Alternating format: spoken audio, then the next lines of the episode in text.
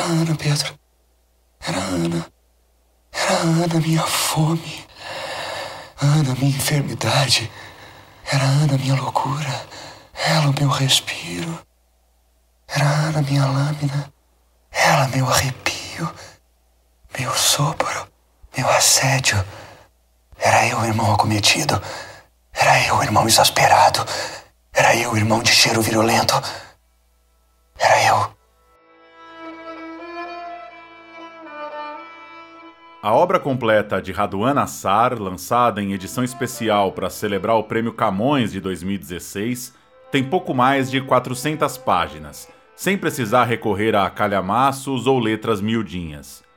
São apenas três livros, sendo dois romances dos anos 70, Lavoura Arcaica e Um Copo de Cólera, e uma coletânea de contos chamada Menina Caminho, cujo texto principal, que dá título à obra, foi escrito ainda nos anos 60.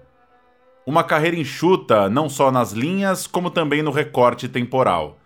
Em 1984, prestes a completar meio século de vida e com reconhecimentos, prêmios e traduções fresquinhas, ele anuncia sua aposentadoria literária, voltando à rotina para a atividade rural no interior de São Paulo.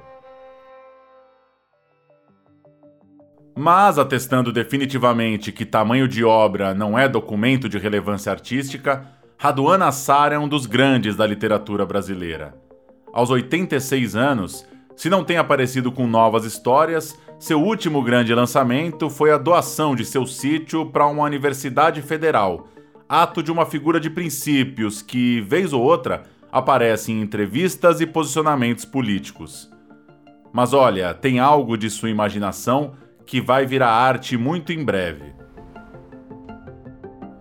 Eu sou Paulo Júnior e conversei nesse programa com Luiz Fernando Carvalho, Sabrina Sedelmaier, Marcelino Freire e André Del Fuego.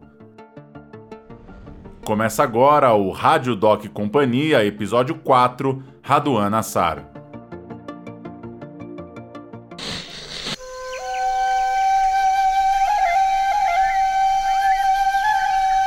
Era boa a luz doméstica da nossa infância. Pão caseiro sobre a mesa, café com leite, a manteigueira.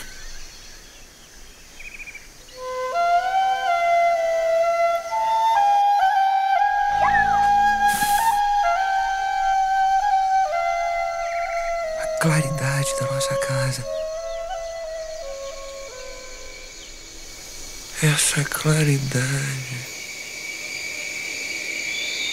que mais tarde passou a me perturbar.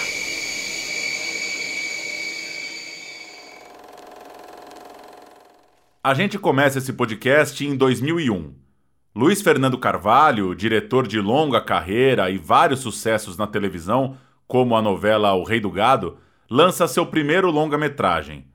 Lavoura Arcaica chega aos cinemas e logo é celebrado com mais de 50 prêmios em festivais pelo Brasil e pelo mundo.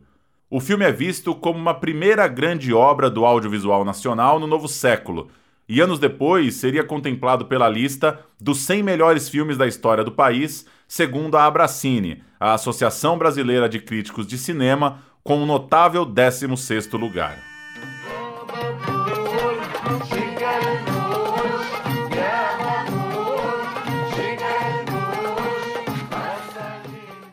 Lavoura Arcaica conta a história de André, um jovem num contexto de cotidiano rural que deixa sua família para morar numa cidade pequena.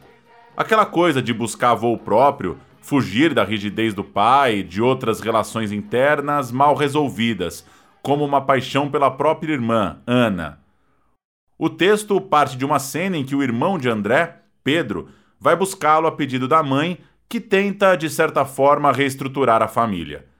E daí parte para uma jornada do André lidando com sua vida, culminando com um reencontro com o pai numa festa. Tem a ver com aquela coisa da parábola do filho pródigo, aquela passagem bíblica onde o filho caçula parte, pega sua parte da herança e vai, sem grandes planos, para uma vida livre, rumo ao desconhecido. Lançado em 1975, valeu o prêmio Jabuti e colocou Raduan Nassar numa prateleira de destaque na literatura décadas depois, era revisto na tela de cinema. Eu, o epilético, o possuído, o tomado, eu, o faminto, rolando na minha fala convulsa a alma de uma chama, um pano de Verônica e o espirro de tanta lama, misturando no caldo desse fluxo o nome salgado da irmã, o nome pervertido de Ana. Mas seria muito simples chamar o filme de uma adaptação. Esse é o termo utilizado para quando uma produtora ou um diretor vai lá autorizado a levar uma obra literária para o cinema. Os direitos do livro são adquiridos e o autor concede a sua ficção para virar imagem e som nas mãos de outra pessoa. Acontece assim no mundo todo, mas aqui foi bem mais do que isso. A gente trocou vários áudios com o Luiz para esse episódio, revirando as memórias desse trabalho que já tem mais de duas décadas, e o começo do papo foi exatamente sobre isso. Que encontro foi esse com Raduan? No meu trabalho, uma tentativa de adaptação. Eu recuso radicalmente esse termo e esse procedimento de adaptação. adaptação é, de alguma forma, um conjunto de, de castração da, da potência imaginativa da literatura. Prefiro então usar o termo aproximação ao invés de adaptação. Aproximação como uma espécie de reação criativa à leitura. Então eu reagi à leitura criando aquele filme. Não havia nesse movimento de filmar o livro nenhum projeto cinematográfico meu. O que me interessou desde sempre foi foi me expressar. Eu acho que eu estava num momento de vida também onde se expressar era uma questão de vida ou morte. Eu precisava me expressar e eu me sentia completamente sem referências de por onde buscar essa, essa expressão, por onde me encontrar. E foi muito por acaso que o filme chegou às minhas mãos. E quando eu li, então, eu tive certeza que o livro, que o romance, que o texto continha tudo que eu necessitava, tudo que eu gostaria de dizer, tudo que eu gostaria de ouvir, tudo que eu gostaria de assistir e até mesmo de de escrever um dia, como escrever um dia, como se expressar um dia, com que potência, com que delírios, com que fome, com que necessidade. Todas essas questões vinham nessa experiência de se expressar também do Raduan. Então, a convergência maior entre nós é uma convergência de ordem espiritual. Talvez por aí eu tenha conseguido chegar nas entrelinhas do livro. É evidente que as linhas do livro, as palavras, a ordenação, o vocabulário, o jogo com as imagens da palavra, a palavra das imagens, a linguagem convulsa, possessa, endemoniada, a linguagem em transe, a tragédia familiar, consequentemente a tragédia política, Todas essas camadas, tudo isso me interessava, mas não como tema. O que me interessava mesmo era o modo, a linguagem com que ele conseguiu urdir, misturar tudo isso, todas essas necessidades, todas essas fomes, e traduzir numa, numa espécie de, de oratório. Então eles foram criando essa proximidade. O Luiz conta que os encontros se davam em conversas pouco objetivas, tardes regadas a café, em que eles davam voltas e voltas na história, na linguagem, nos porquês daquele texto. É curioso que em alguns momentos o Raduan chegava a dizer: Eu escrevi essa frase mesmo? Tudo isso num contexto em que o diretor deixava claro que a ideia não era fazer exatamente um roteiro convencional, mas sim ir tentando mergulhar naquele ambiente do lavoura arcaica. E esses casos de filmes a partir de obras literárias são sempre muito interessantes para pensar na escolha do elenco. O Luiz Fernando Carvalho assumiu a responsabilidade de escrever seu longa baseado num texto que havia lhe tocado muito, e a princípio a ideia dele era trabalhar com não atores. Depois, acabou se convencendo em ter duas figuras mais experientes: o Celton Mello, no papel do André, e o Raul Cortez, vivendo o pai. O próprio Luiz explica. O meu desejo era fazer um filme pasoliniano, digamos assim, só com não atores.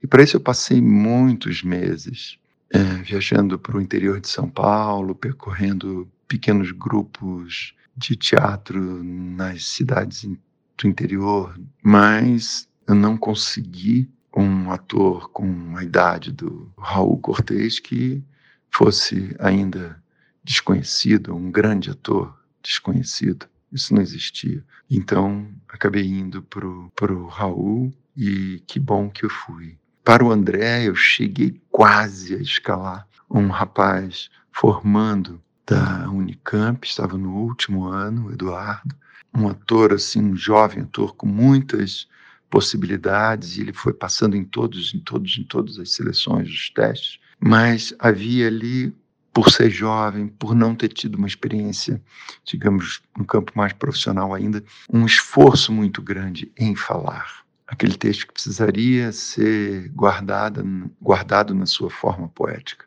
A emoção não vinha de forma orgânica. E então eu achei por bem ouvir um, uma sugestão do próprio Raduan. Você conhece, como é o nome daquele ator, tal, assim, assim, assado? Eu falei, Celton, Celton Mello. Ele falou, esse mesmo. É, o que, que você acha dele? Porque primeiro eu respondi o que eu já havia respondido sempre. Farei com não atores. Mas e aí, na minha dúvida em relação ao formando da Unicamp, o Eduardo, eu resolvi parar naquele ponto, me distanciar um pouco dele. Procurei o Celton, que na verdade não foi uma procura, foi uma imensa coincidência. Um dia eu estava cruzando uma entrada de teatro pela rua, assim, cruzando com com uma pessoal que estava entrando no teatro, e o Celton era um deles, e eu falei, Celton, você conhece um livro chamado Lavoura Arcaica? Aí ele falou, não, você conhece um autor chamado Radon Assad? Ele falou, não. Eu falei, pois leia esse livro o mais rápido que você puder. Eu estou fechando os testes para o, para o André. Bom, não demorou dois dias, o telefone lá de casa tocou. Quando eu cheguei em casa, tinha um recado na secretária eletrônica, era ele, dizendo que tinha lido e que tinha se que tinha pirado, né? À época, o Raduan deu uma passagem no set de filmagem, mas a grande participação veio depois. O escritor atuou ativamente na montagem de Lavoura Arcaica, colaborando com o processo que deu no corte final do filme e, de certa forma, confirmando que Luiz e sua equipe tinham conseguido levar à tela a essência da criação inicial. Houve um momento em que eu estava montando o filme no Rio e eu me senti muito solitário, sabe? Eu digo artisticamente falando. E eu então, num determinado dia, tive uma conversa com o Raduan por telefone, a gente se falava de vez em quando, mas nesse dia eu expus a minha solidão. Aí ele falou assim: Eu sei exatamente o que você está sentindo. Pega as coisas todas aí, as fitas, tudo que você tiver, arruma uma mala, corre aqui para casa, para São Paulo. Senão você vai estragar tudo. Eu acho que ele chegou a falar isso, senão você vai estragar tudo. Mas eu estava nesse ponto, ao ponto de realmente ceder à ideia de que não fazia o menor sentido montar o filme. Que a experiência com aquele texto, a vivência com aquele texto, foi de tal ordem que aquilo é que é o filme. Se o filme fosse montado, for, for, fosse exibido, se não fosse, pouco importa. A grande experiência já tinha se dado. Então, talvez ali eu tivesse um ponto de, de desistir de tudo, de não, não encontrava sentido. Então, de qualquer modo, eu atendi esse apelo do Raduan e botei tudo dentro da mala e corri para São Paulo. Cheguei na casa dele, lá fiquei morando por alguns meses. E a partir daí, diariamente, nós tínhamos conversas sobre o filme. Claro que o material filmado já, já, já existia um copião, digamos assim, que é um primeiro tratamento muito avançado, mas a partir daí eu fui purificando certas coordenadas do filme, né? E aí sim, a contribuição dele foi fundamental. A essa altura já deu para perceber como o assunto mexe com o Luiz Fernando Carvalho. E ele compartilhou tantos momentos do trabalho de levar a obra máxima do Raduan para o cinema que a gente precisa abrir espaço para outro ponto marcante. É quando Raja Nassar, irmão do Raduan, que morreu há 10 anos em 2012, é convidado para, digamos, sentir ou, de certa forma, aprovar também o filme. Dentre esses dias todos de conversa, cafés, cafés, cafés, cafés, cigarro. Muito café, muito cigarro. O Raduan assistiu o filme, esse corte, puxou um café novo, me puxou para a mesa e falou: Luiz, você me permite chamar o meu irmão mais velho para assistir o filme? Eu queria muito que ele visse. E logo foi me apresentando o irmão mais velho, Raja Nassar. E então era justamente essa figura central da família, a primeira pessoa que leu o primeiro manuscrito do Lavoura, o Raja, é que ele queria convidar para ver o filme. Então não demorou muito, a campainha tocou e a porta se abriu. Entrou sala dentro um homem rijo, com os botões da camisa abotoados até o último, nenhum fio fora do lugar daquela cabeça branca. Ele exalava uma autoridade, uma presença carismática, sóbria, calma e muito delicada também. Lembrava um pastor sueco, saído dos filmes do Bergman, assim. Puxou uma cadeira, se sentou, puxou uma xícara, serviu de café e se dirigiu a mim falando: Fico muito feliz da parceria entre você e Raduan. Conheço o teu trabalho, gosto do seu trabalho e acho que vocês dois têm uma convergência. Mas ele logo deixou claro nas entrelinhas algo do tipo: mas eu vou ver o filme. Como quem diz, essa convergência nada garante nada. They play. Só senti aquele silêncio imenso. Mas que logo percebi, pela densidade do silêncio, que acontecia ali uma espécie de espelhamento entre os dois irmãos que assistiam e os dois irmãos da ficção. Era o irmão do meio, Raduan, sentado ombro a ombro com o irmão mais velho, Raja, diante do filme, onde o irmão mais velho, Raja, batia na porta de uma antiga pensão para levar o irmão mais do, o irmão do meio de volta para casa. Eu senti esse espelhamento. Eu não estou falando de, de que o Lavoura Arcaica é uma biografia, não é nada disso. Mas estou falando da relação emocional, no campo do humano, das relações familiares, dos afetos. Haviam afetos compartilhados ali, naquele silêncio. Coisas talvez jamais ditas um ao outro estavam sendo mostradas aos dois ao mesmo tempo, ganhando visualidade. E aí então aconteceu algo que para mim foi talvez o um momento de maior emoção nesse trajeto todo de encontro com com esse texto, quando em determinado momento o filme não tinha passado mais do que 20 minutos desse primeiro copião de quatro horas. Então era bem no começo, onde eu pude ouvir, sem ver ninguém, uma espécie de respiração de choro, alguém fungando. Quando a gente percebe uma pessoa do lado numa sala de cinema, numa cena emocionante que a pessoa recolhe assim a lágrima. Se eu falei, será que eu ouvi isso? Não, eu não vi isso. Passe mais alguns instantes. Ouço novamente. E então, novamente, aquilo foi vindo cada vez com, com espaços menores, até que eu vi lá do fundo, assim. Ele conseguiu atuar. Ele conseguiu. Eu falei, não estou acreditando nisso.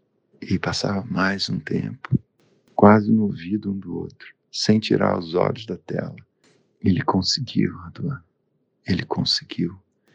Começamos em 2001, mas a relação entre a obra de Raduan Assar e o cinema vinha de anos antes. Em 1999, foi lançado o filme baseado no seu segundo romance publicado em 1978, ainda que escrito em 70. Um Copo de Cólera foi dirigido por Aloysio Abranches, com roteiro que contou com Flávio Tambellini e também teve boa recepção de festivais e prêmios. A história é mais moderna, protagonizada por um casal vivido na telona por Alexandre Borges, um homem que mora numa chácara perto de São Paulo, e Julia Lemertz, uma jornalista. Você aí, você aí, sua jornalistinha de merda. que tanto você insiste em me ensinar, hein, jornalistinha de merda? Que tanto você insiste em me ensinar se o pouco que você aprendeu da vida foi comigo, comigo. Oh, honorável mestre. Bom, dois romances lançados nos anos 70 deram em dois filmes vistos na virada do século. Mas olha que a parceria com Luiz Fernando Carvalho ainda vai trazer uma novidade digna de um craque da linguagem como Raduan. É que ele tem uma trama jamais publicada, um projeto chamado As Três Histórias, que acabou compartilhando com o diretor e amigo. É isso mesmo, vem aí uma adaptação literária ou um encontro artístico entre filme e literatura, mas sem livro. Em recente texto da jornalista Marilene Filinto na revista 451, ela pergunta: Por que você nunca escreveu essa história, Raduan? E ele responde: Ah, porque eu já tinha mandado tudo por espaço àquela altura. O diretor Luiz Fernando nos conta o que vem por aí. Com relação às três batalhas, que é um nosso próximo projeto, que começou, mas deu uma interrompida por conta da Covid, não só por conta da Covid, mas por conta de todo esse processo absolutamente de estado de exceção que estamos vivendo e que espero termine nas eleições agora do final do ano, fez com que, que eu tirasse um pouco o pé do acelerador. Mas esse trabalho existe, esse projeto existe e eu vou dar continuidade no início de 2023. É um novo filme nosso e que com essa particularidade, né? É um filme que terá três histórias, como se fosse um tríptico, né? Duas dessas histórias nunca foram, quer dizer, uma foi para uma espécie de esboço, de facsímile, anotações, assim, uma das três. A outra foi editada, mas a terceira, talvez a central, a mais importante delas, nunca saiu da imaginação do Raduan, ele nem chegou a colocar no papel. Então, sim, é um exercício de imaginação para imaginação, né? da imaginação literária de um criador para outra imaginação, no caso cinematográfica, sem a mediação de um livro é inusitado, é único e me emociona muito. É uma história de âmbito familiar, mais uma vez. É sobre a infância e tudo isso me emociona muito. Então, já vou me despedindo, agradecendo ter me feito lembrar um pouco dessa travessia toda, que é espremendo, espremendo, bem espremido, é um caldo de vida bem grosso.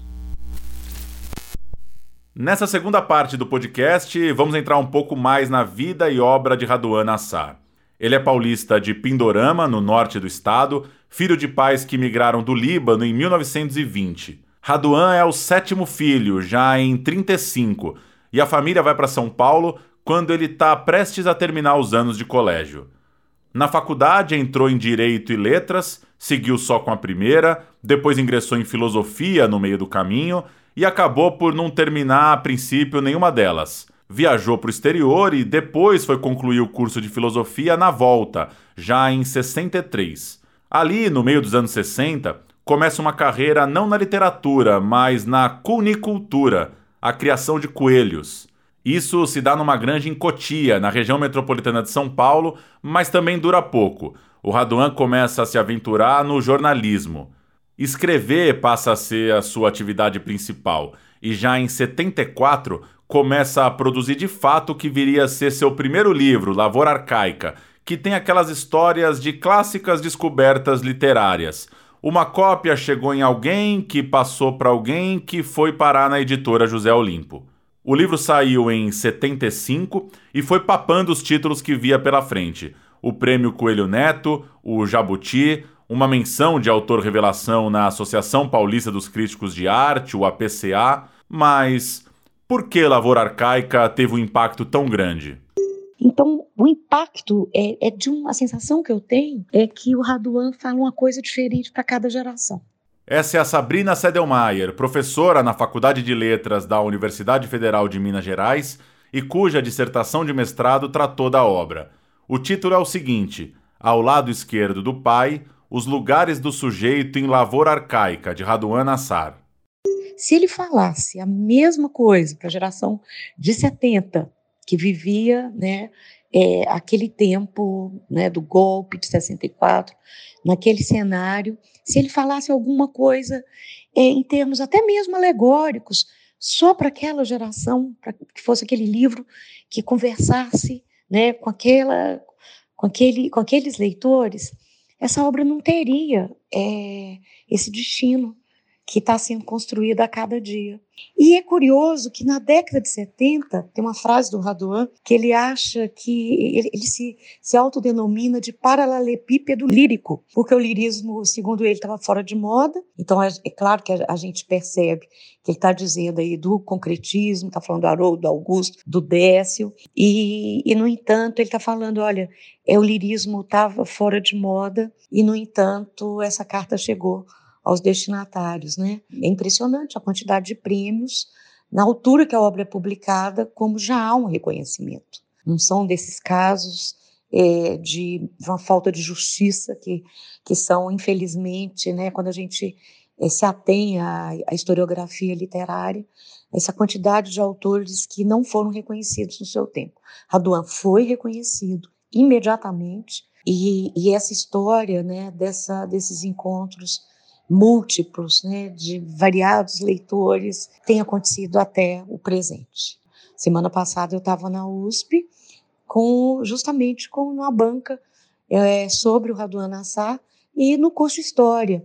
Então não é privilégio do curso de Letras, né, esse interesse por sua obra. A gente encontra na filosofia, é, na sociologia, e nos estudos sociais. Então, é um amplo é, espectro né, de leitores e de interessados. Então, eu acredito que essa obra ela nunca cessou de falar. Então é uma leitura, um impacto, um sem número de reverberações que logo vão completar 50 anos. Falando mais sobre a trama de Lavoura Arcaica, a Sabrina compartilha com a gente a leitura de um trechinho da tese dela. Sentada em sua cadeira de balanço, absolutamente só e perdida em seus devaneios cinzentos, destecendo desde cedo a renda trabalhada a vida inteira em torno do amor e da união da família, a mãe, em Lavoura Arcaica, surge para o narrador como livro de história, mas um livro rasurado, proscrito, em que se escrevem indelevelmente os lugares do sujeito. Essa mãe, sem voz em toda a narrativa, é aquela que encarna os balbucios do desejo que o filho pródigo repetirá em sua fala epilética, com sua barba pestilenta, em seus ataques convulsivos. A mãe, assim, pode ser lida como nos lugares do sujeito nesse romance, o desejo. André, o filho, o homem, o amante, o endemoniado, o irmão, é aquele que ocupará na mesa dos sermões o lado esquerdo. Esse gauche, que assombra a literatura brasileira, assume em lavoura arcaico outros contornos. Não se trata mais do itinerário ideológico modernista, o filho revolucionário que vai contra os dogmas assentados pela tradição, mas sim do filho que, além de se apropriar dos grãos inteiros da fundação, tritura-os, engole-os, para lançá-los posteriormente numa enunciação enlouquecida sobre a madeira de lei, matéria que o tempo não corroerá, mas que as palavras, as do filho, são capazes de macular. Além do idioma materno, outros lugares serão desenhados nessa coreografia atópica do sujeito. O das parábolas bíblicas, o das idades de Salomão e, fundamentalmente, o da lavra das palavras. Nesses lugares, aqueles em que o sujeito é ocupado pelo verbo, situa-se com mais relevo o filho pródigo de lavoura arcaica. E todos esses lugares são, por excelência, o lado esquerdo, o tronco da errância, o caule virulento das paixões, dos imperativos do corpo e seus afetos. Pouco depois, em 1978, Raduan lança Um Copo de Cólera, uma novela também premiada, mas de processo bem diferente. Sobre lavoura arcaica, Raduan já afirmou que levou a vida toda para escrever. Disse ele numa entrevista aos Cadernos de Literatura Brasileira, em 1996, republicada pelo blog do Instituto Moreira Salles. Abre aspas. No Lavoura eu cavoquei muito longe. Além disso, a coisa foi meio complicada, mesmo se só levei uns oito meses para escrever, tudo somado. Só que em certo capítulo um dos personagens começou a falar em primeira pessoa, numa linguagem atropelada, meio delirante, e onde a família se insinuava como tema. Tudo isso implodia com meu esqueminha de romance objetivo. Diante do impasse, abandonei o projeto, o que coincidia também com minha ida para o jornal. Quando deixei o jornal alguns anos depois, retomei aqueles originais, mas logo acabei me debruçando em cima daquele capítulo em primeira pessoa e desprezando todo o resto. Sem hesitar, transformei num velho que ouvia aquela fala delirante em irmão mais velho do personagem que falava, e foi aí que começou a surgir o Lavoura. Fecha aspas. Sobre um copo de cólera, não que a escrita tenha sido mais simples, mas acabou por ser mais curta. Diz o Raduan, abre aspas. Escrevi a narrativa em 15 dias, mas esses 15 dias foram só o tempo de descarga. É que a novela deveria estar em estado de latência na cabeça, e sabe-se lá quanto tempo levou se carregando ou se nutrindo de coisas amenas, está claro, e se organizando em certos níveis até que aflorasse a consciência. Então, a inspiração de que você fala só teria a ver com o tempo curto da descarga, um tempo que teria sido tanto mais curto quanto mais trabalhado na cabeça, consciente ou inconscientemente, incluindo-se aí as nossas intuições ou insights, se você preferir. Para não falar dos seis meses de 1976 que fiquei em cima do texto. Fecha aspas. Sobre o tema, perguntamos para Sabrina que conexões ela estabelece entre os dois livros, essas duas grandes histórias criadas por Raduan.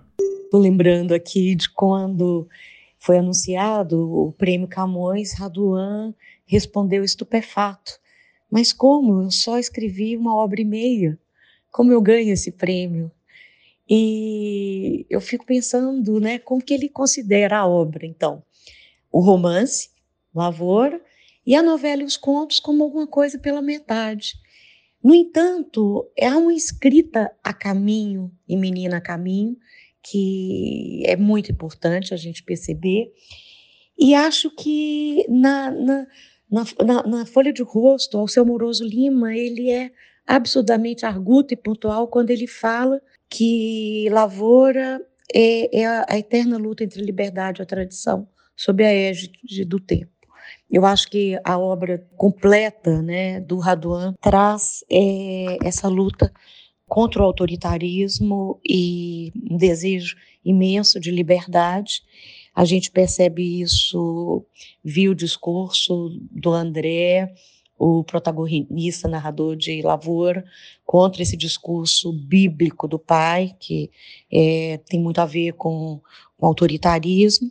E a gente percebe isso com a jornalista e o chacareiro lá em Copo de Cólera, como também em esquema de polarização, a razão e a paixão, elas são colocadas em questão. Eu não concordo, nunca concordei com essas leituras que trazem o Raduan como se fosse filiado a uma literatura de imigrante. Eu acho que não tem nada disso. É, ao contrário, eu, uma, nós estamos falando de literatura brasileira, quer dizer, o Raduan escreve esse livro exatamente no impacto de pós-golpe de 64, a gente encontra a parábola do filho pródigo, Totem Tabu, e muita, muita voz do Jorge Lima e de outros escritores brasileiros. Eu escrevi o pós-fácil de Lavoura Arcaica é, para Relógio d'Água, e lá eu, eu, eu falo alguma coisa nesse sentido, que, que há uma uma defesa imensa da liberdade.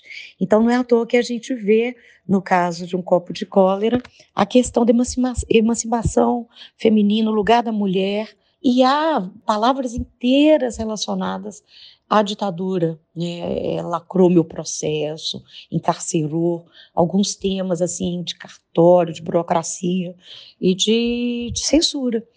Então, é, apesar né, é, da gente encontrar, então, é, na trama dessas obras referências a um núcleo familiar e a uma história né, de uma relação, por exemplo, sexual, no caso, uma infância em que se perde a ingenuidade, mas em todas há um erotismo muito forte. E essa questão do incesto, do tabu, é colocado em xeque. Quais são esses tabus né, que os homens construíram no tempo? Então, é uma, uma discussão também sobre a medida, sobre o excesso, e eu acho que a figura do André é, é, é o discurso que mais interpela essa, essa questão da liberdade.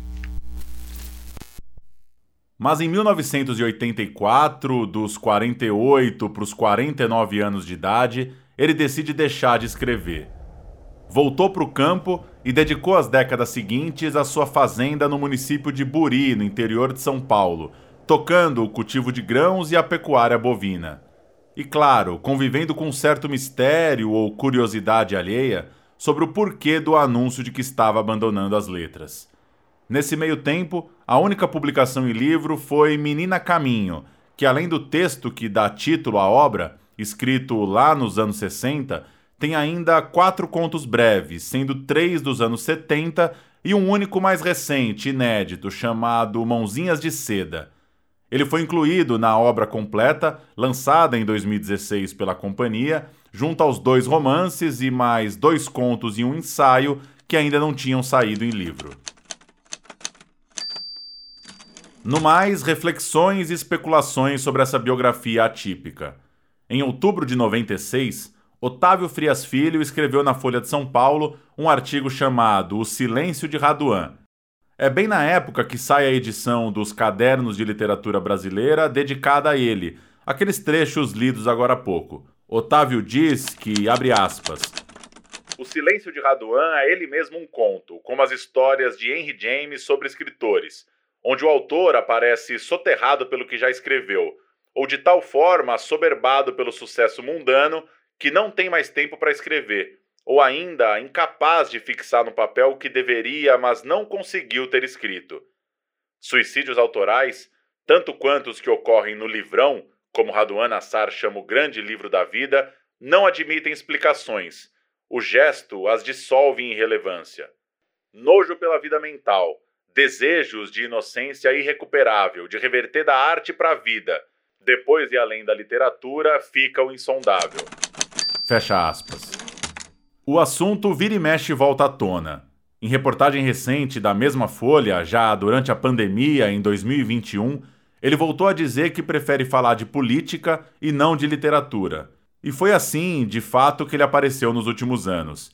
Em 2016, subiu num palanque para discursar e defender a presidente Dilma Rousseff do processo de impeachment, e meses depois publicou um texto, Cegueira e Linchamento, que mostrava seu incômodo com o tema. Aí, quando foi receber o prêmio Camões daquele ano, em cerimônia já em fevereiro de 2017, não poupou críticas ao governo Michel Temer. Em seu discurso na abertura do evento, Raduan criticou o STF e defendeu a presidente recém-tirada do cargo. O ministro da Cultura à época, Roberto Freire, respondeu de forma bem incisiva em meio às vaias da plateia, quando chegou a sugerir, inclusive, que o escritor então deveria abrir mão do prêmio de 100 mil euros. Depois, o próprio Ministério da Cultura emitiu uma nota dizendo lamentar o que chamou de ataque organizado contra a fala de Roberto Freire. Anos antes, outra notícia mais política que literária. Em 2011, Raduan resolveu doar a fazenda em Buri para a UFSCar, a Universidade Federal de São Carlos. Tem vivido desde então num apartamento em São Paulo, com uma ou outra aparição em entrevistas, como a que deu à revista Diplomatique Brasil em 2017, e raras presenças em eventos públicos. Em 2012, chegou meio de surpresa à balada literária, evento que o homenageava, mas não tinha confirmação de sua participação chamando a atenção de todos ao adentrar a sala da Livraria da Vila, em São Paulo, para uma conversa sobre lavoura arcaica. A Sabrina fala um pouco sobre essa personalidade política do escritor. É um recurso a citações, alusões, a, ele reescreve, ele ressignifica é, textos né, é, da tradição ocidental, da tradição brasileira, da tradição árabe. E, e essa forma, né, é, ele se colocar como um, leitor e travar esse diálogo do passado no presente, tem algo também com que o próprio Raduan chama de uma teoria subjacente do autor, que nem sempre está explícito, mas que a gente percebe pela biografia dele, que ele fez em 72 grupo de estudo sobre a Bíblia, estudou muito o Novo Testamento e que teve curiosidade de viajar e foi, conheceu um pedacinho do mundo árabe. Então, a, a, o processo de escrita, eu fico também tentada a recuperar aqui o tempo que o Raduan foi jornalista. É algo muito importante, a meu ver, e muito pouco estudado, é quando em 1967 ele funda o Jornal do Bairro, que é da Zona Oeste da capital, né? E que contou com pessoas assim como Paulo Emílio Salles Gomes, Paul Singer, o Gianotti, e quem o ajudava eram os irmãos e o José Carlos Abate. Então, esse jornal, ele, ele escreve, então, é uma publicação semanal, ele escreve de 67 a 74, é muito tempo. E ele abandona por uma mudança no rumo editorial, que ele, ele o Raduan, ele é um sujeito que segura suas convicções e que as defende com, com muita força e vigor, ele abandona e é aí que ele vai para a literatura. Mas quem conhece a história né, da, desse, desse, desse, do Jornal do Bairro, conta que o Radon era um editor que não deixava passar nada, nenhuma, nenhuma vírgula. E o Jornal do Bairro já era absolutamente, tinha uma vocação, né, chegou a 160 mil exemplares nesses quase 10 anos, uma vocação muito política. Aliás, voltando um pouco aos livros, foi também em 2016 que Um Copo de Cólera foi finalista do Man Booker International Prize, prestigiado prêmio que considera obras estrangeiras traduzidas para o inglês. Ali, também ganhou uma edição em árabe, lançada junto da 32ª Bienal de São Paulo e mostrando que sua literatura segue bem viva. Mas vontade de voltar a publicar? Nenhuma. A gente fecha o segundo bloco e a participação da Sabrina com a última fala da professora refletindo sobre, afinal de contas, que autor é esse chamado Raduan Nassar? Ah, Raduan é uma figura, é esse misantropo peronomútil, é um humanista e, e é uma exceção, porque tantas vezes nós nos decepcionamos quando conhecemos os autores dos livros que nós amamos e com Raduan é exatamente o contrário. É essa figura ética, admirável, uma postura crítica muito forte, combativa. Ele cita Descartes em determinado momento de um copo de cólera, que eu acho que diz muito dele. Só usa razão quem nela incorpora suas paixões. Então, eu acho que o Raduan é nesse tom muitas vezes irônico é, zombateiro, que alguns falam que é retórica, que é zeugma. Eu acho que não. Eu acho que ele, o que ele tinha a dizer, ele disse. E uma vez, jocosamente, ele brincou e falou: Eu não sou igual essas galinhas que botam ovo com luz artificial a cada dia. Eu também acho, acho que é uma ave rara, que o que tinha a dizer disse, né, com aquela verdade. E acho que ele cuida muito da sua obra. Eu me lembro quando eu estava lá é, lendo Lavoura Arcaica para a turma de atores do filme é, Lavoura Arcaica, e ele chegou, então ele se interessa, ele, ele administra, ele ele segue né, esse trajeto luminoso né, dessa, dessa sua escrita. Eu acho que a literatura tem a ver com performance, Raduan sabe disso, e a literatura é um lugar de contradição, é lugar de atrito.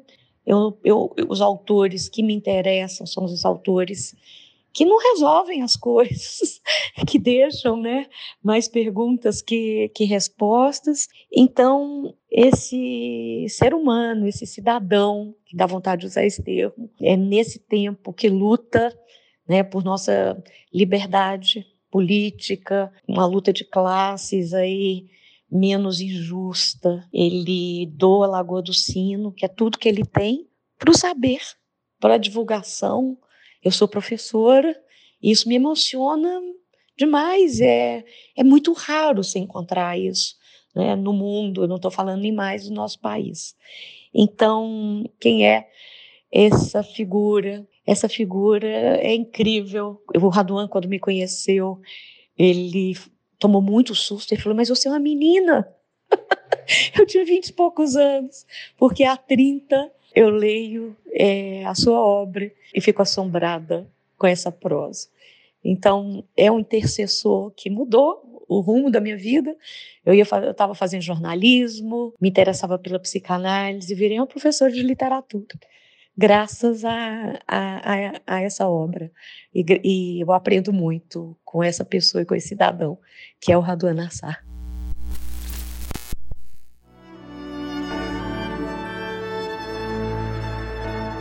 Parando com a peste no corpo, o círculo que dançava mas dominando a todos com seu violento ímpeto de vida.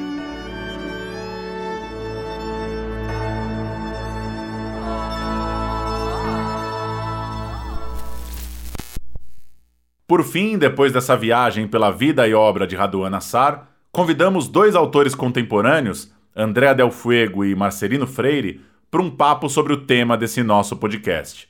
Andréia é vencedora do prêmio José Saramago com os Malaquias e passou por aqui recentemente quando lançou pela companhia seu romance A Pediatra. O Marcelino ganhou o Jabuti com Contos Negreiros e é autor também de Angu de Sangue, Amar é Crime, entre outros. Abrimos uma chamada para falar sobre as influências, as reverberações, os impactos, enfim, como Raduan mexeu ou mexe com eles com você mais uma vez, né? Falando do Raduan, né? Mais uma vez, Marcelino Freire, que delícia te encontrar aqui, viu? A gente que fez, né, uma fala no site, no canal do YouTube da Companhia das Letras sobre as obras, eu falei sobre lavoura e você falou sobre os contos, foi? Não, né? Exatamente, Menina Caminho.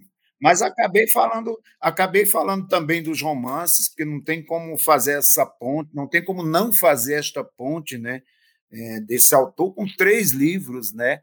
E essa linguagem que fica fazendo ponte entre uma produção e outra, né, André? Claro, claro. E eu quero dizer, quero começar essa conversa com uma coisa. Eu li esse livro, Lavoura Caica, em 2009, então quer dizer, um livro lançado em 75 que eu li já marmanja, uma leitura tardia de Raduan Assar. E quem foi que me deu o livro de presente na, em Paraty com uma dedicatória muito afetiva? Marcelino Freire. Eu vivo espalhando essa lavoura, essa semente por aí. Eu queria te ouvir como é que foi o impacto, então, é, ter recebido, lido e estudado a obra dele, né? E depois eu vou dizer, eu lá no Recife, adolescente, quando Lavoura Caca parou nas minhas mãos. Mas conta, André, eu te dei de presente, e aí? Você me deu de presente a edição, então acho incrível a gente estar conversando aqui, nós dois, sobre esse encontro com o Raduan, porque o meu encontro com o Raduan foi através de suas mãos, Marcelino.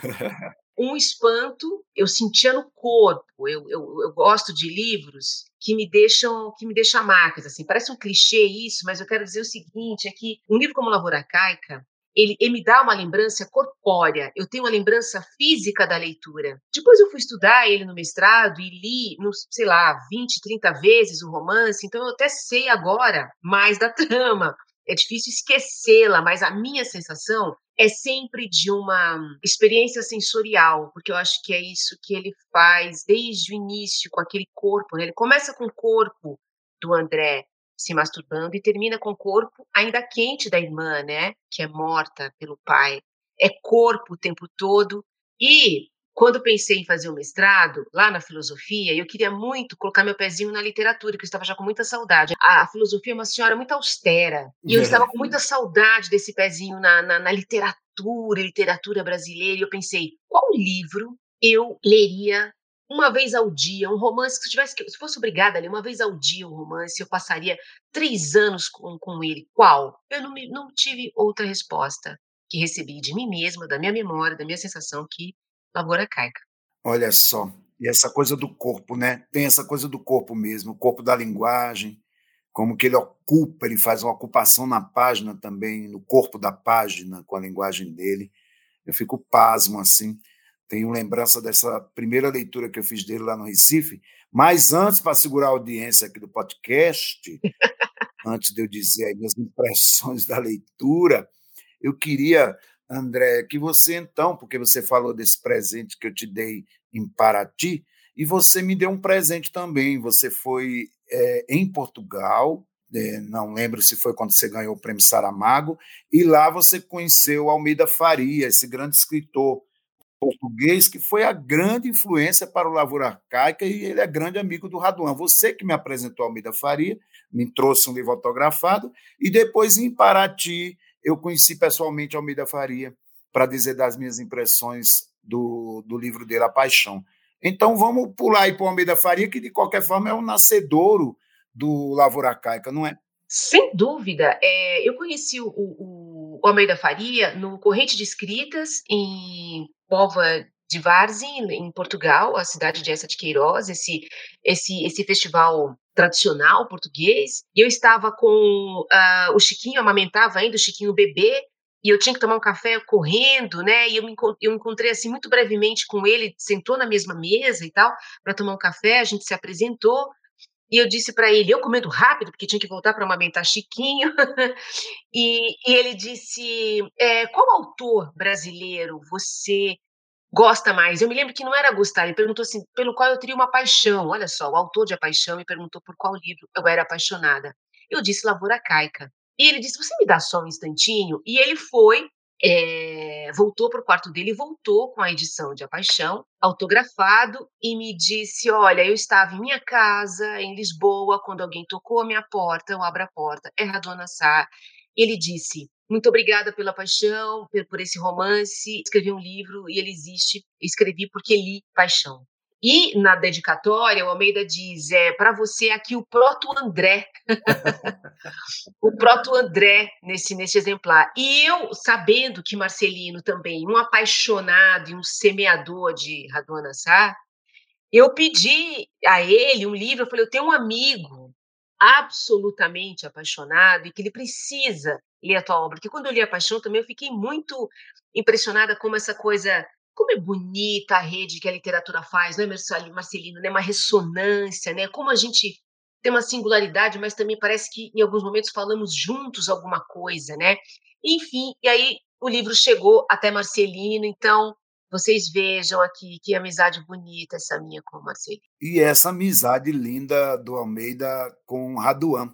É, nessa edição que você me deu, o, o Raduan escreve né, na contracapa dizendo que quando leu A Paixão ficou totalmente tomado por aquela linguagem e ele colou no Lavoura Arcaica sem nenhum pudor, metáforas, ritmo. Inclusive tem um personagem também na Paixão é, chamado André.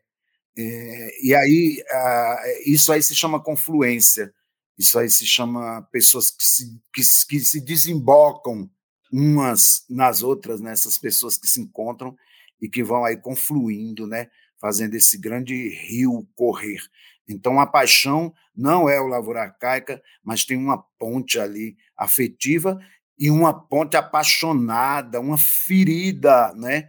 Eu, eu digo que quando, quando, eu, quando eu leio o Raduan, tem uma ferida aberta ali, né? Tem um corpo ali é, ferido, tentando existir, né? Em um mundo que parece que está todo contra aquela pessoa, aquele personagem. Eu queria dizer que a, a, primeira vez que eu li o Raduan foi uma amiga que me apresentou, uma escritora chamada Eugênia Menezes. Eu estava fazendo a oficina do mestre amado Raimundo Carreiro, no Recife, ali por volta de 1988, 87, eu estava com 20 anos por aí. E eu estava fazendo a oficina de Raimundo Carreiro, oficina de criação literária, na livraria Síntese, que não existe mais ali no centro do Recife, e Eugênia me falou: você precisa ler Lavoura Arcaica, e é, o Lavoura Arcaica já vinha colado à lenda de um escritor que tinha abandonado a literatura para cuidar ali dos cavalos, né? Para cuidar ali não dos cavalos, das galinhas, né?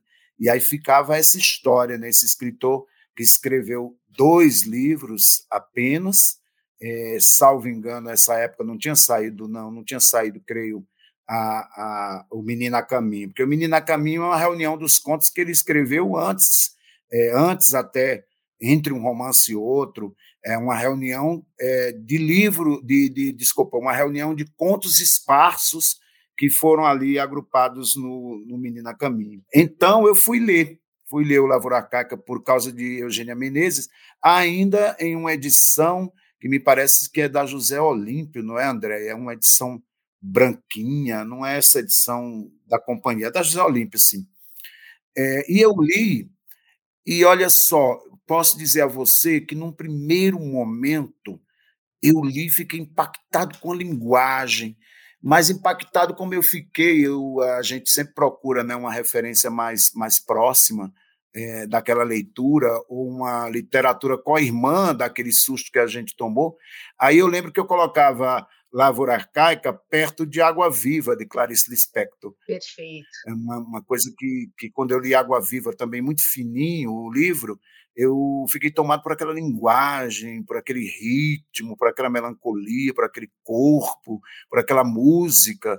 É, aí eu pensava também, sabe, em quem? João Gilberto Nó, que eu tinha lido, A Fúria do Corpo. Então eu ficava nesses autores assim que me causavam muito desconforto, é, muito medo, muito susto.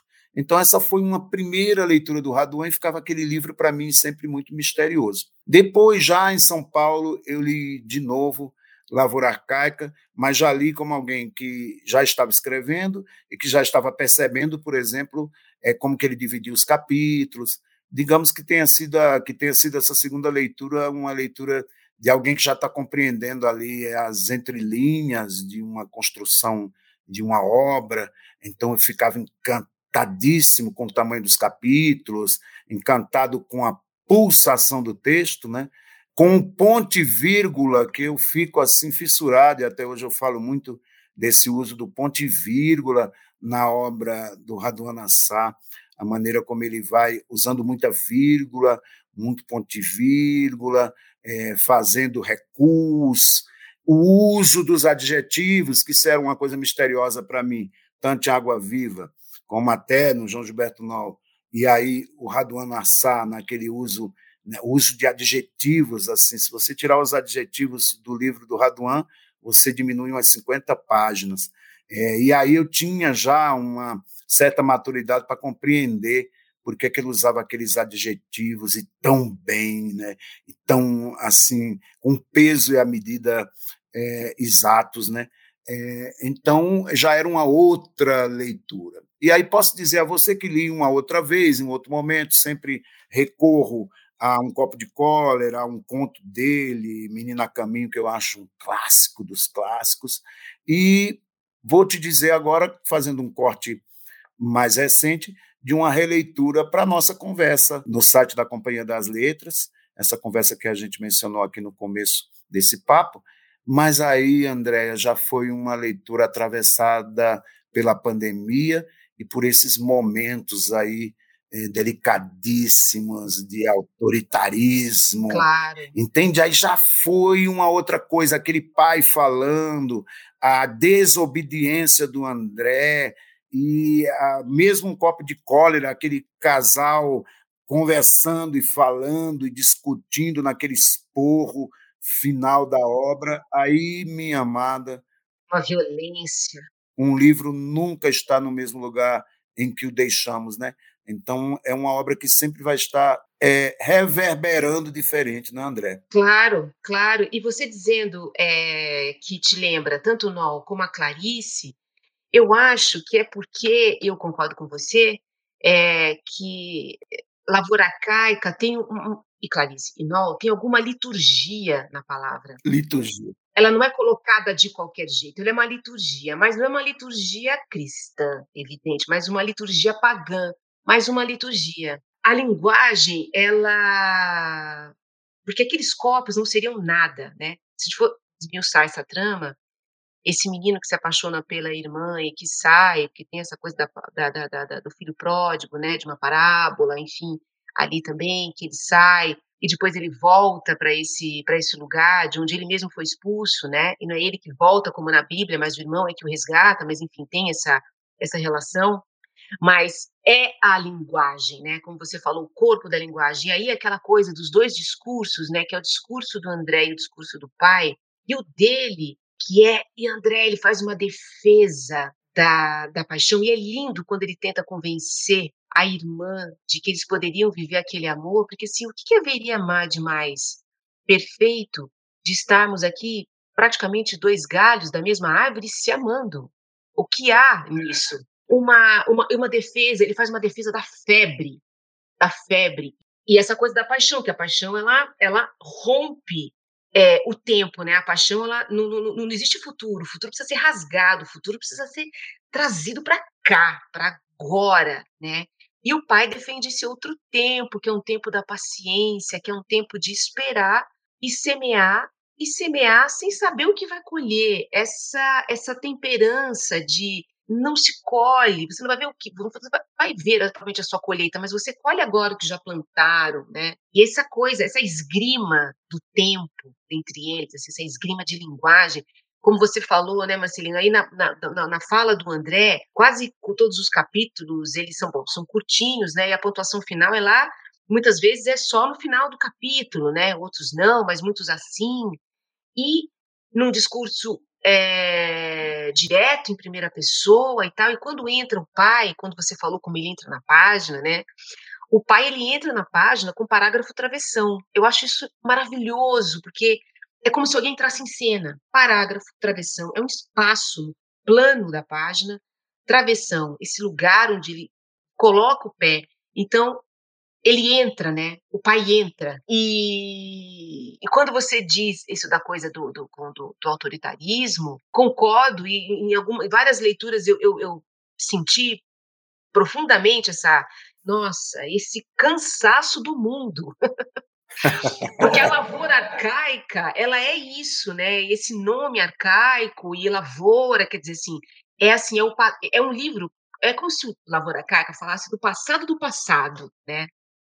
Não vem de hoje, né? Isso que isso aqui, essa essa geração que chega e tem que pontuar alguma coisa que a próxima a repita, mas para que isso aconteça é preciso que todas as sensações, os instintos, as regras, elas elas sejam lavoradas é o nome para isso, aradas, nesse sentido de. É uma coisa, uma briga entre civilização e, e, e desejo, não é, Marcelino? É, que coisa linda que você falou aí sobre essa, essa luta, essa luta aí de esgrima, né? Entre o pai e o filho e essas gerações todas. E eu vou te dizer uma coisa, nessa minha última leitura, tem uma coisa que pesou muito, que, por causa exatamente de questões políticas, que sabemos muito bem quais, é, houve aí uma ruptura muito forte entre mim e minha família, algumas pessoas dessa família que se sentavam à mesa, é, que se dizia companheira, que se dizia afetuosa, mas tinha uma camada aí é, muito apodrecida dessa relação, né? Então, quando essa fala veio feroz para cada um, e para cada uma, né, defendendo o que não tem defesa, é, houve uma ruptura, uma distância. Eu virei de alguma forma um filho e um irmão, um irmão não pródigo, entende? Então, quando eu é, lendo é, lendo Lavoura Arcaica e sentindo aqueles meandros, aquelas subsombras daquela mesa, que está por debaixo da mesa, das relações, do olhar, da autoridade, o que está contra o sentimento, né? E contra o sentimento quer dizer exatamente um pouco do que a gente tem percebido assim em relação à perseguição aos artistas, aos poetas, é, perseguição a quem a quem elege o sentimento e uma visão além, né, de, de possibilidade da vida, do respeito ao próximo, do respeito às diferenças, né, da irmandade entre as pessoas, né, sem exatamente a instituição, a política, a família estar dizendo o que é certo e o que é errado. Né. Então, quando eu li, olha que coisa curiosa, é, adorei quando você falou aí de um cansaço, um cansaço ali do, do, que, tá, do que está estabelecido, né? Um, mundo falido, né? uma falência múltipla de todos os órgãos, isso corroendo aquela instituição familiar, e o André sendo aquele artista, aquele poeta, aquela pessoa que traz a utopia né, ali para passear na mesa do jantar. Né? Então, é, olha só, como um livro não está no mesmo lugar em que o deixamos e o tempo vai rolando aí. O tempo, que é um personagem poderoso no livro do Raduan, o tempo vai passando aí, vai mostrando quanto que essa obra vai continuar sempre sendo é, atual, não é? E urgente para que a gente leia e compreenda tudo isso que a gente está falando aqui, né? Compreenda o que é que as pessoas estão pensando enquanto estão reunidas em uma mesa, né? Para um jantar. É, então é uma, uma, uma, uma, obra uma obra que transforma a gente, isso que você falou. A gente, eu, eu lembro, volto a dizer que na primeira leitura eu lembrava da, da, da, do Lavoura Arcaica como algo que eu não conseguia alcançar, era um voo imenso e que me deixava e me tocava por essa imensidão, essa coisa, esse mistério que a Clarice tem, né? O que a Clarice dá para a gente é o mistério dela. E o Radon era um mistério também, enquanto linguagem, e também como ele foi entregue pela minha amiga Eugênia Menezes, dizendo que era um homem que tinha parado de escrever. Possivelmente, aqui muita gente pergunta por que, é que ele parou de escrever e tudo mais, mas também porque esse sistema literário né, é cheio de regras, cheio de coisas que se exige de um escritor. Imagine o cansaço do Raduan para esse mundo cheio de regra, de disse-me disse, daqui dali, que livro é grande, que livro é menor, que Ave Maria, isso é, isso é insuportável.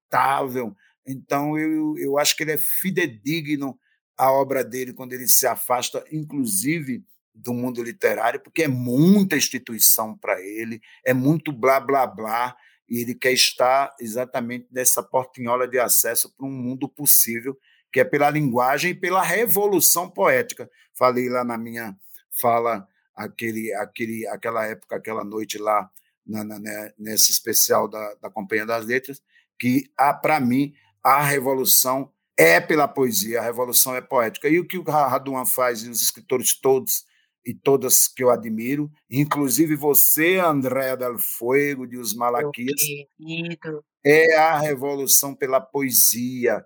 A poesia é um transgênero. E quando eu digo poesia, eu estou dizendo sim que o Raduan Nassar é um grande poeta, né? porque ele, ele transcende, ele, ele, ele, está num, ele está além, ele explode, ele, ele goza é um gozo o que ele faz, é uma febre, como você falou lindamente, uma febre constante, que tinha também o João Gilberto Nol, que tem o Raduan, que tinha a Clarice Lispector. Delícia te ouvir, Marcelino, e você falando da, da família, né? E eu eh, fiquei muito, muito impactada sempre com essa constelação da família, né? E se você quiser fazer um, um paralelo entre família e nação, acho que não fica muito diferente mesmo dessa árvore com seus galhos e quem, quem é quem se senta à direita, quem se senta à esquerda e quem está no lugar de uma fala, né, esse juiz, né, do comportamento dessa família, dessa nação. É. E é uma coisa interessante que ele se apaixona justamente pela irmã e ele tudo que ele quer também que não é sair da família, né? Se apaixonar pela irmã é um jeito de estar verticalmente loucamente dentro da família. É ao mesmo tempo alguém que quer viver isso, mas que não é possível dentro da família, do seu código familiar, da estrutura cristã, judaico-cristã, mas é nela, é nela, é nela que está aquilo que ele quer, o objeto dele está nela. Quando a, a irmã é ceifada e aquela mãe também que começa a carpir naquela língua, que ele diz aquela língua antiga, aquele choro é o choro de todos os tempos, né? De todos os tempos, assim, daquilo do passado, futuro. A gente, quando pensa numa questão de gênero das mulheres, do feminicídio, é, dos estupros, das agressões, estava colocando aqui uma questão, trazendo para hoje, para as nossas questões, o quanto esse livro também é atual, né? Esse choro numa língua muito antiga da mãe pela filha que é morta, por ninguém menos do que o pai, é o nosso choro hoje, né?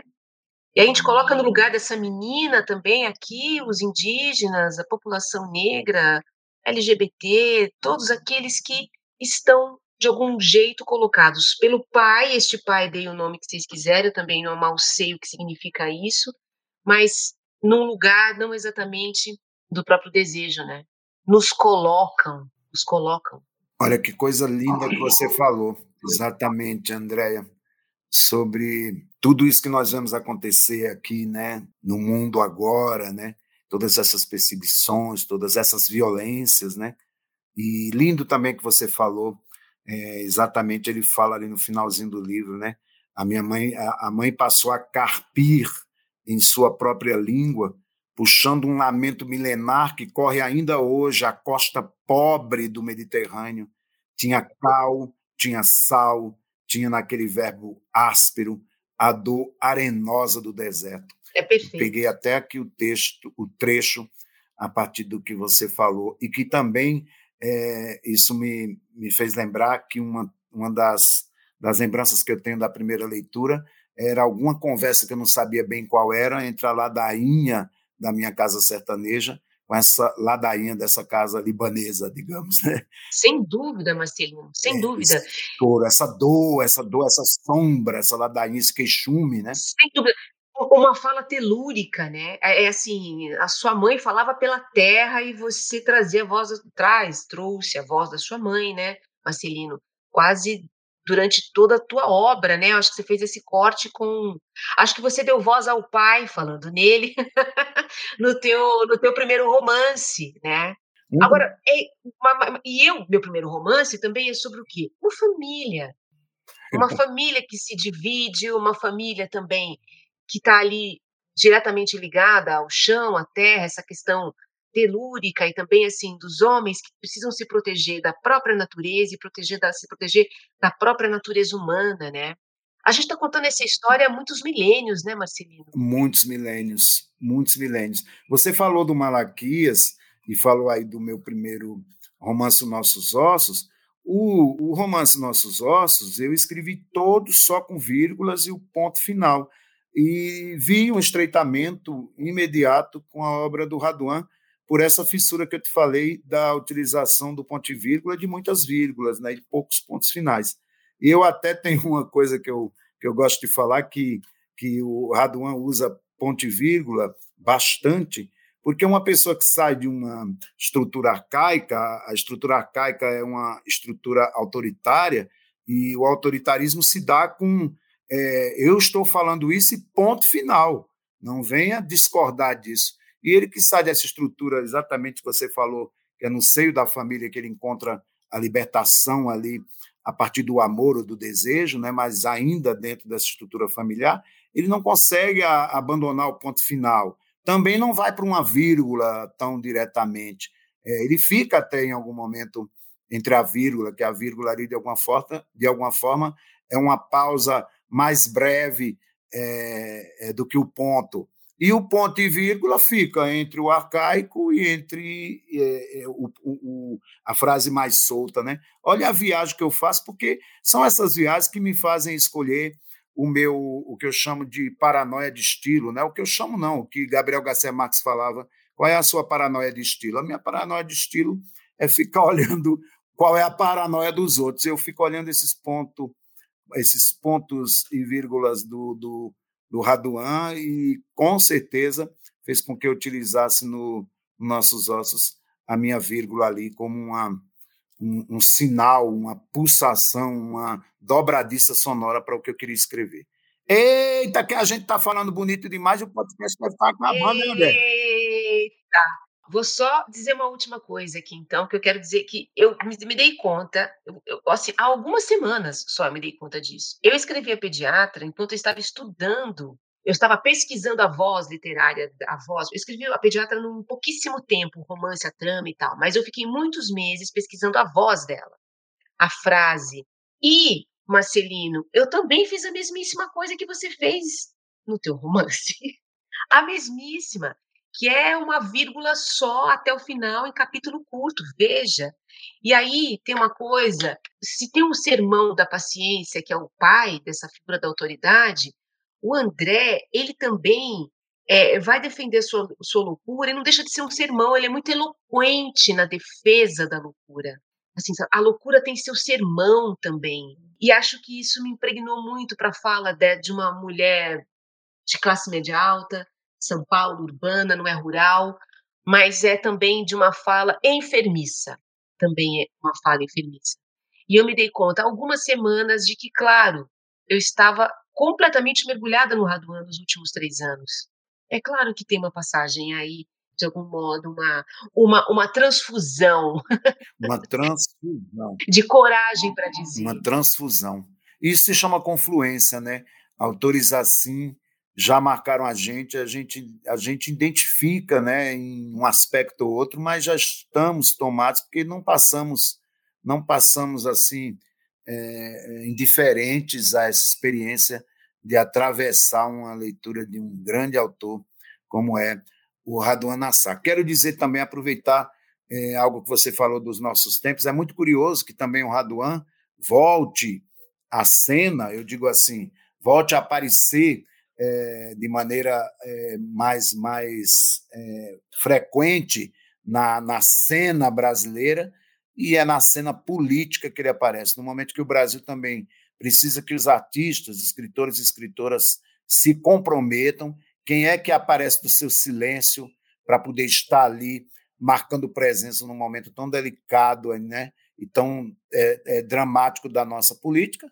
Raduan Nassar Basta você lembrar de, da imagem dele aí em vários momentos que precisamos. Claro. Não é? Então é muito curioso.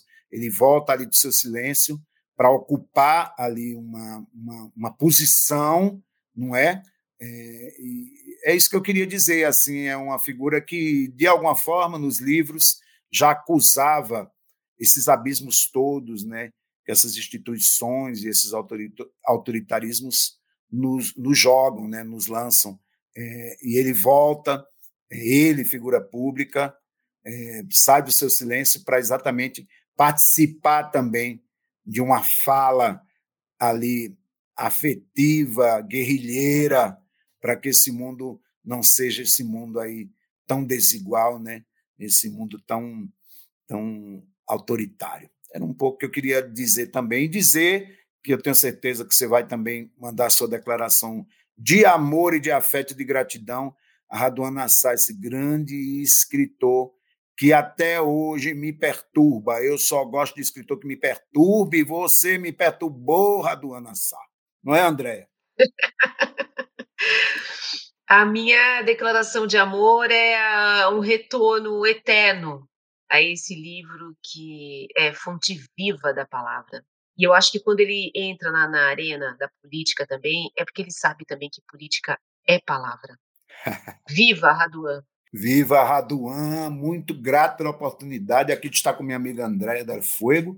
Também, um prazer imenso conversar com você aqui, Marcelino. Obrigada. Um prazer imenso. Beijo grande. Viva Raduan Nassá. Salve, salve, Xangô, meu pai. Viva! Beijo. Viva!